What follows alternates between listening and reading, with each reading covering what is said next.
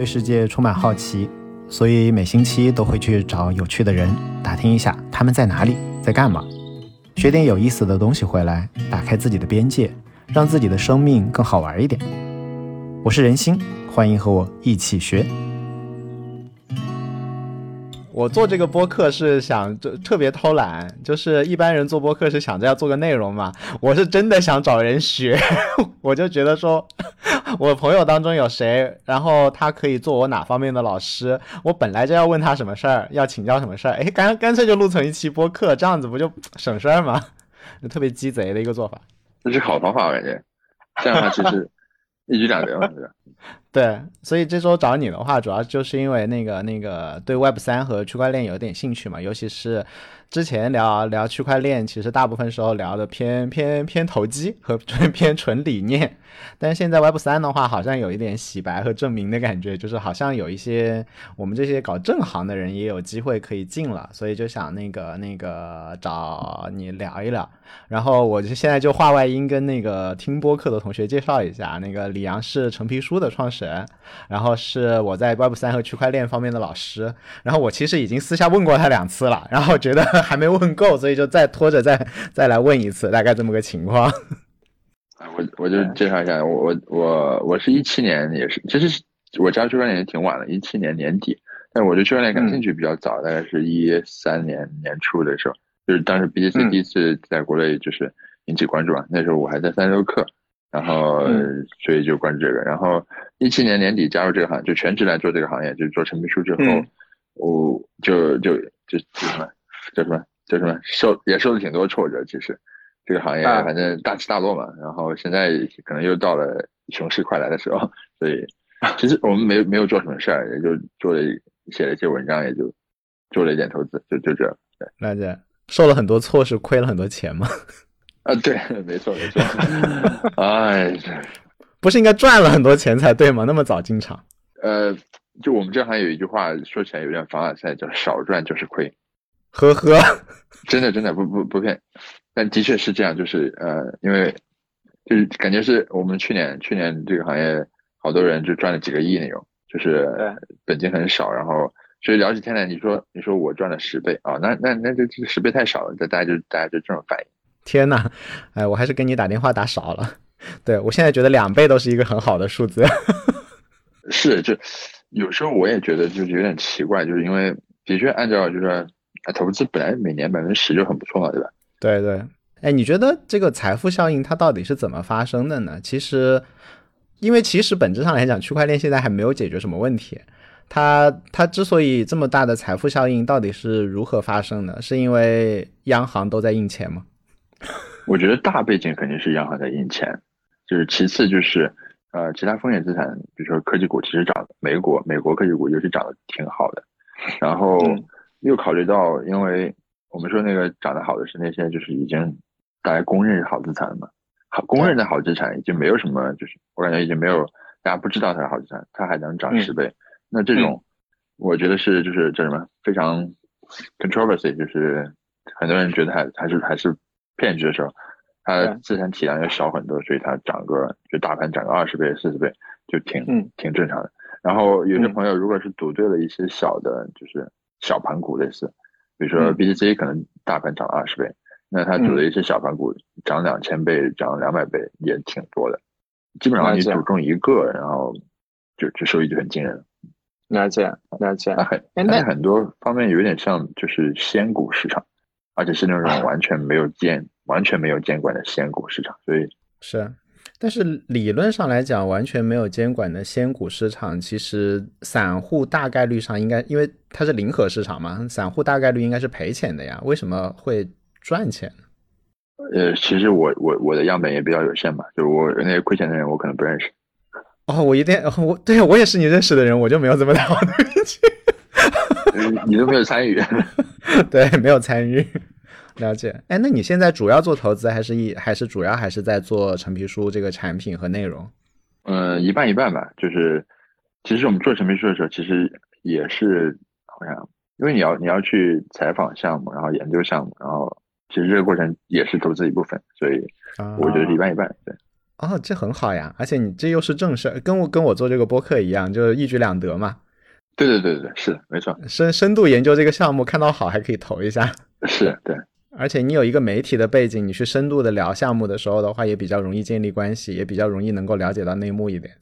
嗯，对，那跟你这个播客是挺像的。我基本上去采访别人也是去向别人学习的。哎，对哦，其实应该请教你应该投什么，了解。那现在我们一般讲，因为之前还是偏投机嘛，现在我感觉越来越多的人还是想做正事儿嘛。然后那那你觉得 Web 三到底是个啥呀？现在一堆概念，一堆理念，从你的角度有没有一个比较朴实的关于 Web 三的想法？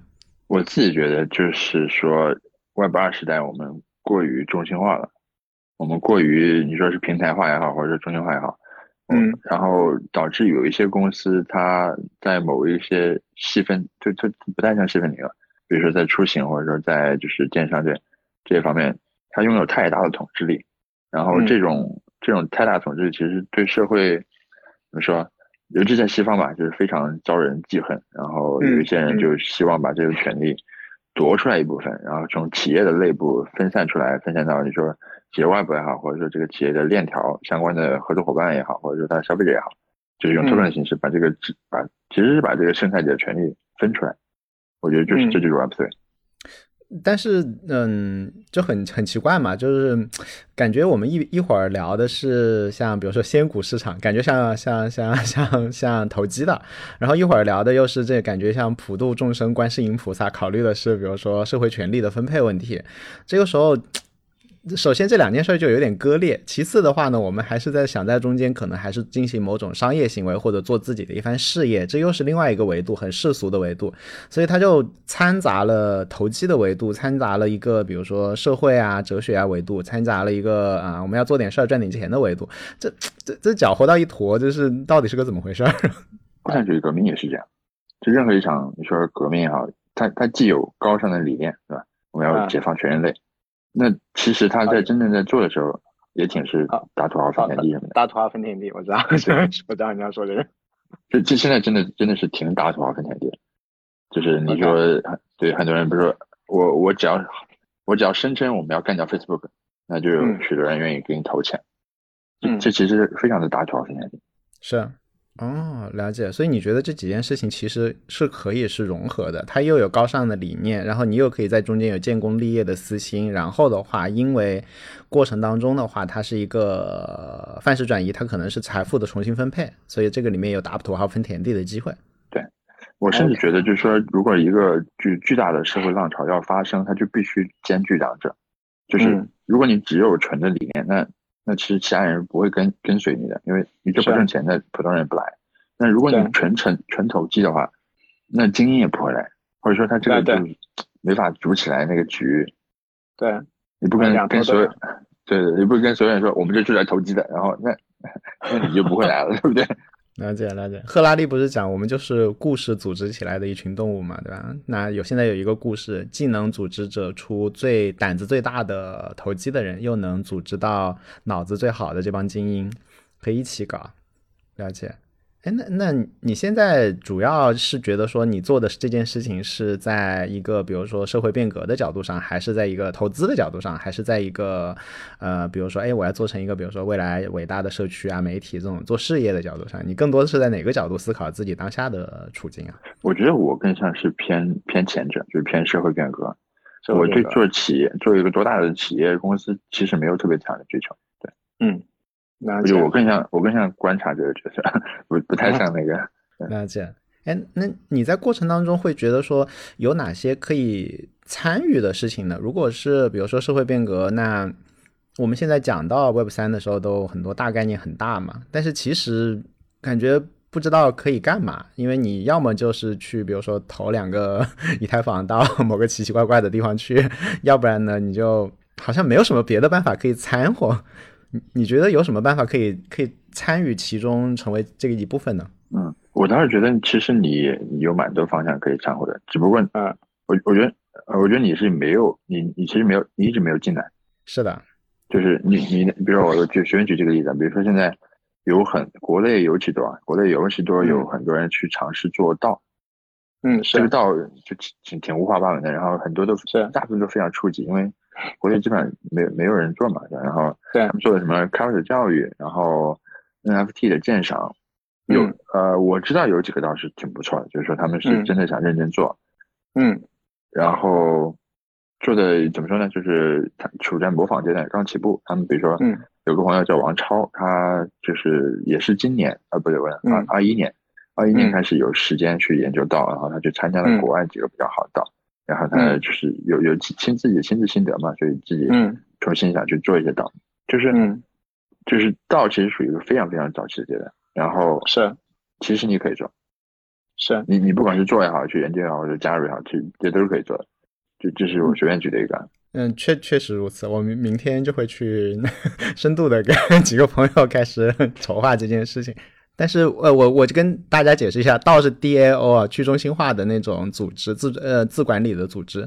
但是这个里面就我呃，待会儿再听你讲下半部分。我这边插一句，就是道的话，在你的理解里面，到底它是个啥？如果它只是一套管理机制的话，其实它不太需要 Web 三的技术，因为我们明天打算聊的事情，我感觉也是一套，其实是一套规则，就好像大家合伙做生意定了一套比较复杂的，然后里面又牵涉到一些产权的分配的一些规则。它好像其实不一定需要用到所谓 Web 三的一些东西，它其实跟以前的什么共享经济啊，或者说谁干了多少活，怎么计工分啊，跟这些反倒更相关。套一个道的 model 的话，我现在就不是很理解，说这个技术和这些理念和我们现在的实践中间好像有蛮大的一层割裂在的。嗯，哎，你说的就是 Web 三的东西是什么？Web 三的技术是什么？至少你得用 用用到技术上记个账吧，对吧？但是现在我们觉得好像有个本儿就行了。我自己觉得啊，就是 Web 三记账，其实好处就是大家不需要信任你，因为嗯你如果中央记账，大家就信任你了，对吧？就相信你不会作弊。对呃，然后我觉得这个信任，如果如果可以不需要的话，它更有利于这个道德扩展。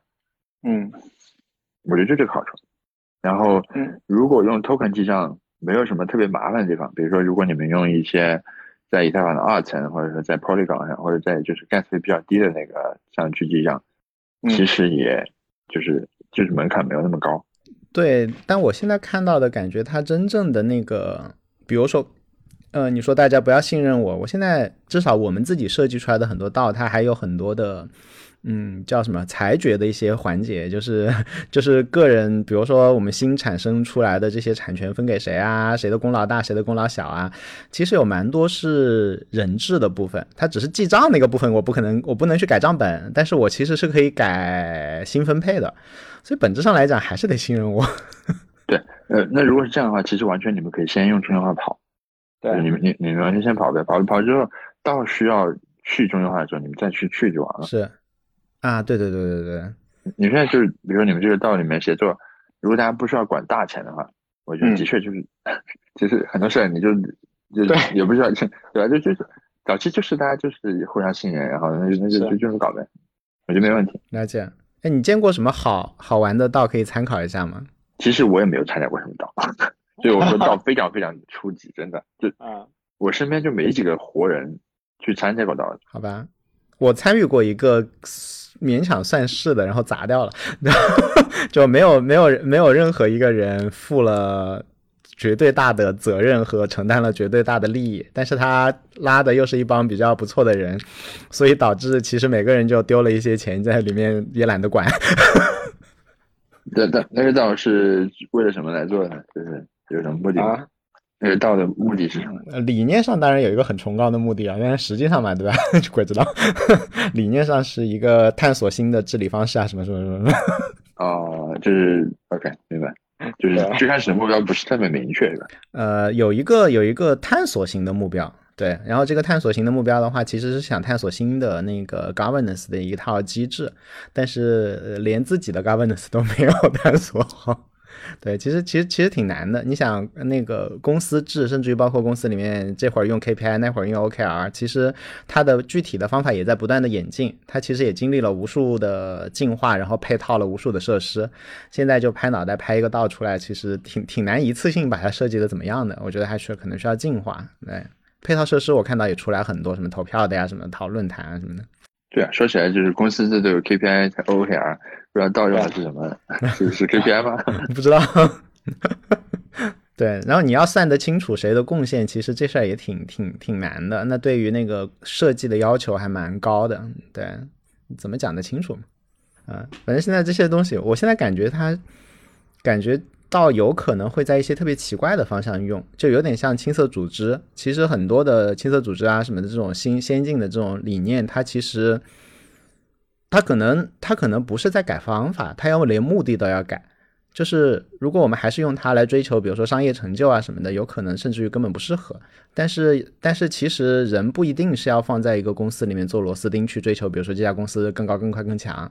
青色组织其实讲的是，在这个组织里面每个人就更开心嘛，对吧？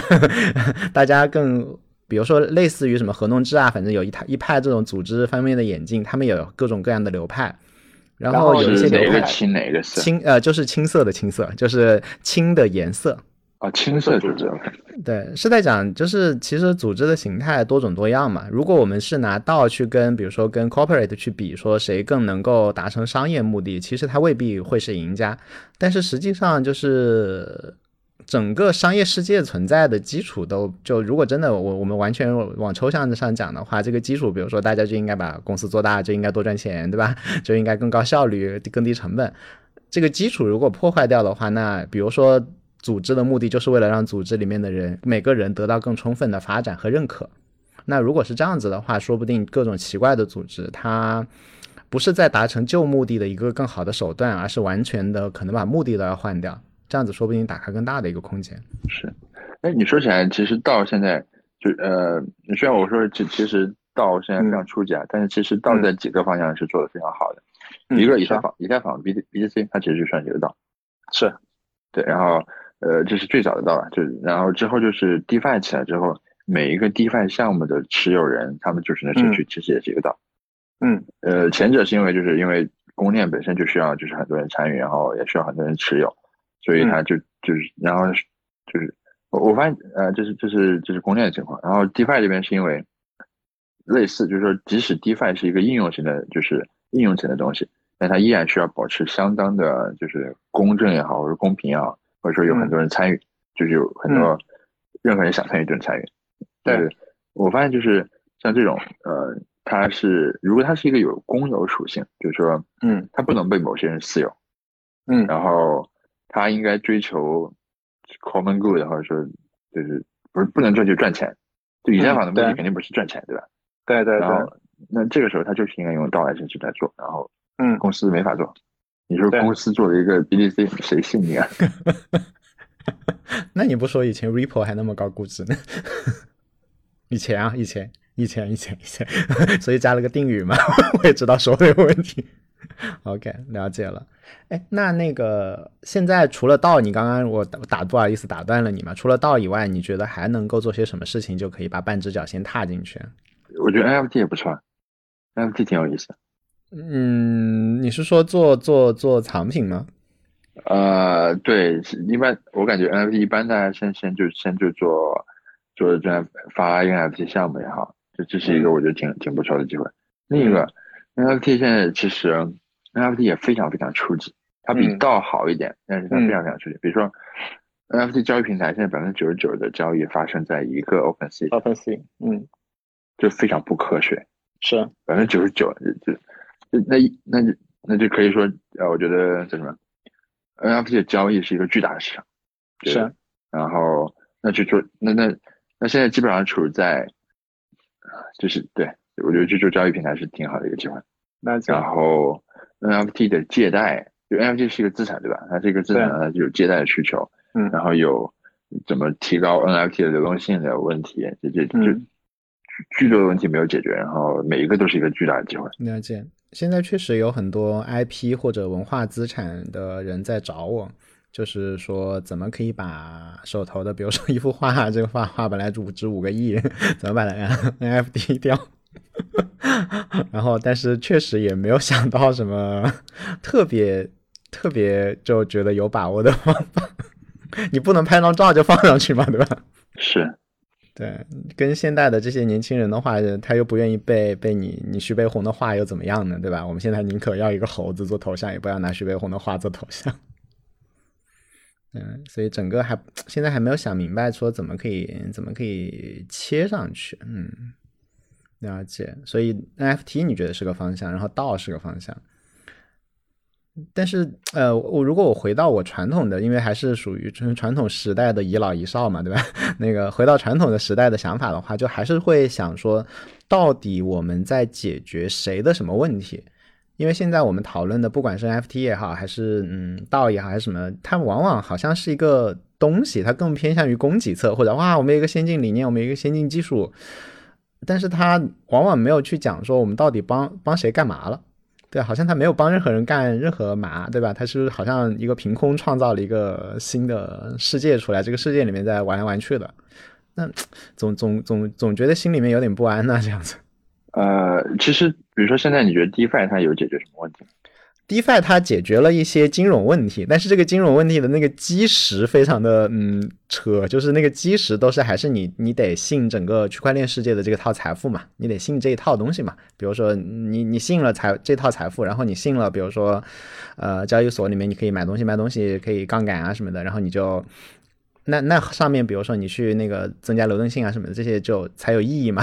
对，但你整整个它底层还是有一个，就是有一个那个 leap of faith 的那一步的。OK，所以其实你就是，比如你在底下其实不太相信这有价值。呃，我信，对，所以我确实也放了一些 一条放在里面之类的，对，但但没有没那个 DeFi 之春的时候没有放钱，我是后面才丢随随才随便丢了一点，但是。但是我整个觉得说，如果我是不是考虑自己个人投资，而是考虑是它是一个事业的话，那很多时候我就会去思考说，那它有没有帮助？它帮助多少人解决了多少问题？对吧？如对，而且尤其是我不算是区块链原生的，就是这种思考的人，那很有可能会在，或者说现在已经晚了，那很有可能在下面几步的话，它可能会跟现实结合的更紧一点的地方，可能会有我的机会，所以我就会更多的去思考说，它跟现实有哪些可以结的、结合、结到的地方。如果没有结到的地方的话，虚拟的，我估计我现在赶跑也跑不赢别人。嗯。我明白你的意思，就是对我我感觉我感觉你一直把自己放在一个，就是说你想找到说，如果你现在去做一个事儿，你你至少你跟比如现在已经进场的人有什么优势，对吧？你你这么去考虑问题。对对，嗯，我自己观察这几年啊，就是嗯，我感觉大家嗯就不需要什么优势，对吧？你只要泡在里面。呃，对，没错，谁泡的久谁有优势。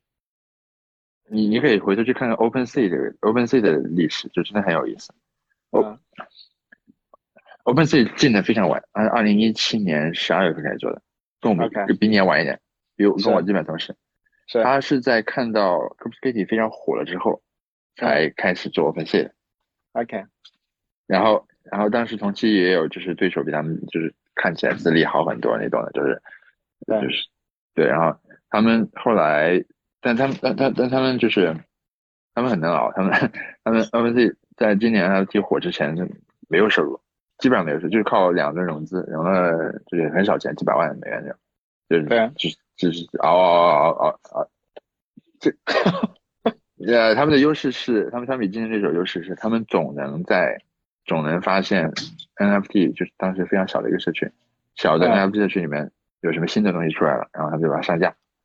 嗯，我再可以卖卖，我再可以买卖，然后就是啊，对，这就是他们优势。但你说这个优势是优势吗？我我觉得就是他们就是嗯，就是泡的泡社区泡的非常猛。嗯，有什么新东西出来，我就我就我就能找到了，然后找到我就把它上架呗。对，啊，你说的对。然后对他们他们很相信这个，就是我觉得如果不信的话，他们不可能坚持这么久，这这太难了，真的。因为 NFT。啊，我我自己以前啊，我这个朋友也是，就是很多，他根本不相信啊。对我，我以前根本不，我现在你说我现在信不信我？我其实也非常的不怎么信。对我现在对 LG 相当存存疑的，说实话。是啊，是啊。但但但他们要做两年，他们要他们要熬一七一八年、一九年到，呃不对，他们熬了整个二零年，他们到二一年年初的时候才开始火起来，是熬了三年，是是。他们交易量低到可怕，就是那种。懂懂，我看过他们历史，嗯，觉得嗯，好吧，你就觉得说，既然这是大时代的浪潮的话，先泡在里面，保证先在场。没错，了解。所以你现在就决定说，反正就是先泡在里面。对对对，就我我觉得这个行业是一个特别考验信念的，因为说实话，就是因为它啊，我想，因为它的确没有东西，因为的确没有什么你先看到再相信，没有。对，你说早期吃 BCC，它本来就是一个因为信仰才有才有价值的产品，它不是说你先解决什么 BCC，当然不解决是任何。你要说解决什么问题，我觉得唯一的是啊，就是说我描述了一个故事，这个故事描述了一种可能，这可能是当 B 当全国全球法币超发的时候，我这有一个就是 safe place，所谓的就是 safe haven 也好，这这描述这这这这这这也太虚了，是吧？对，那那只有你信了，然后你信了，你才才才才才能坚守了。以太坊就更虚了，以太坊最开始的故事叫。我们要构建一个世界计算机 （World Computer），对，而且还慢的像一个世界计算器，对，有鬼用啊！现在现在居然还真的有一点内容了，天呐！很多时候这是一个宗教行业加了一点技术的元素，所以如果你不信的话，那真的是就完全没有优势了。就是你如果不信，哦，对对，我们我们这几年发现一个最大的就是，呃，加入这个行业，然后他其实不信，就是。我不知道怎么描述，就是你你大概看一个，你就知道他不信，他不信的话，加入这行业就很容易就退出了，因为嗯是这个低谷期太长了。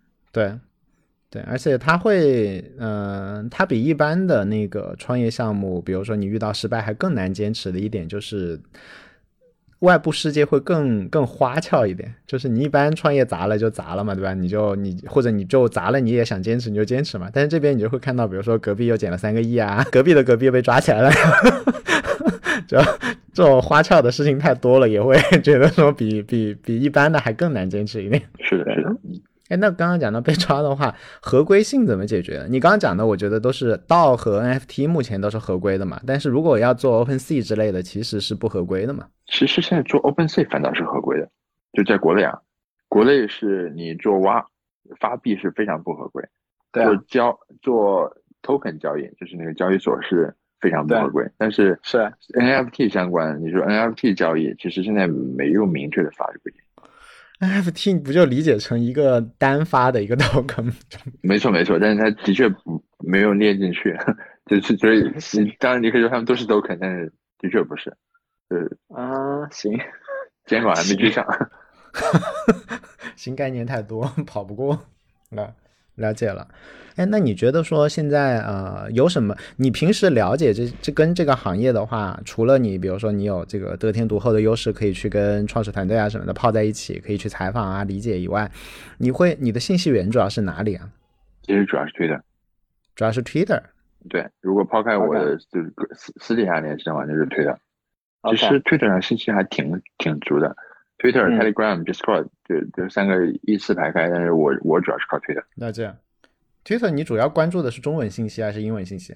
必须关注英文，因为没办法，你懂的，就是因为这行业比较新嘛，所以基本上新东西都主要国外。嗯，那这哎，那像 A 十六 Z 的那些东西的话，你觉得有价值还是其实都是大陆货，没什么价值？呃，我觉得对新人来说非常有价值，因为他们整理的非常系统。是，但是对于对于已经进在里面就无所谓了。对，就是他们其实对他们其实是面向就是更传统的，对大众，或者说是就是 Web 二的就技术卷、科技卷。嗯，A A C O D 其实不算就是特别先锋的，那他们就是就是对站在中间嘛，两边都都顾得上，也挺好。嗯，了解了。哎，那现在的话，做到做 NFT 是可以做的，然后必须要信。那像现在的话，国内还会有这种这种私下还会有很多的讨论和圈子嘛？因为现在感觉没比比，大家好像很多人都在新加坡。呃，有大家都在往那边迁，但其实我觉得私底下大家联系还在，但是就是对公开就比较少。那没办法，不让办。但是现在还是做的还是合法的这些东西嘛？合不合法都有人在做。嗯，了解了。